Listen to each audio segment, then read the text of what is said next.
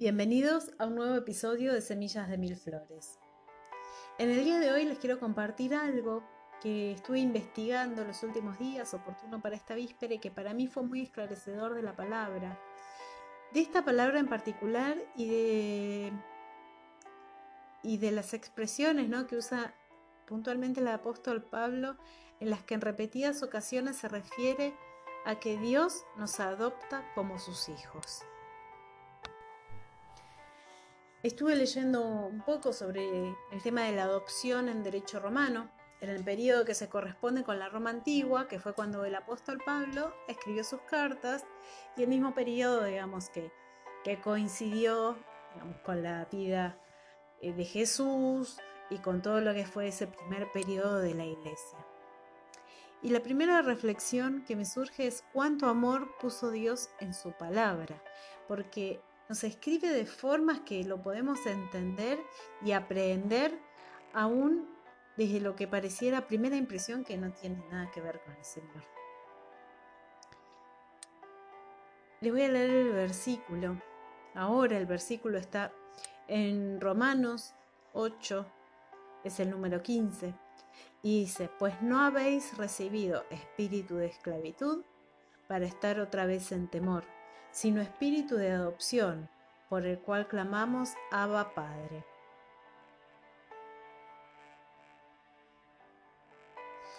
La adopción en la antigua Roma tenía algunas implicancias que nos explican mejor lo que el apóstol plasma en la palabra. Voy a resumir las más importantes, aunque también hay otros aspectos sobre los que por ahí vamos a volver más adelante.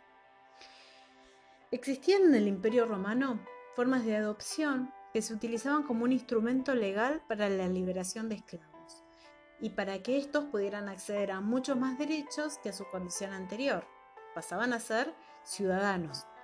Dentro de los ciudadanos también había distintas categorías en el caso del imperio, pero este, vamos a tomarlo simplemente como que pasaban a ser ciudadanos. Y así como el Señor nos escoge y nos adopta para hacernos libres de esclavitud y restaurarnos. Y el Señor, lo que también aclara el apóstol en sus cartas, es que no hace acepción de personas, no hay diferencias, no hay categorías.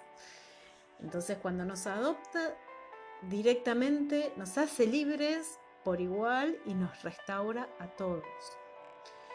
El adoptado perdía todo vínculo o derecho a la herencia que lo ligaba con su familia anterior tomaba un nuevo nombre, una nueva heredad, incluso una nueva fe, porque recordemos que en el Imperio Romano cada familia tenía sus propios dioses. Así el Señor nos da una nueva identidad en Cristo. Los adoptados nacían de nuevo a la familia del adoptante. Nosotros nacemos de nuevo a la familia del Señor transformamos en ciudadanos del cielo, como dice en Filipenses 3:20 en, en lo que es la versión NBI. En la adopción romana había algunas diferencias también entre lo que el padre de familia podía hacer con sus hijos adoptados y lo que podía hacer con sus hijos naturales. Los hijos adoptados no podían ser desheredados ni vendidos como esclavos, y el adoptante podía decidir excluirlo de su familia o matarlo. Sin embargo, sí podía hacer esto con los hijos de el adoptado pasaba a estar bajo la mano y el dominio de su padre en forma permanente.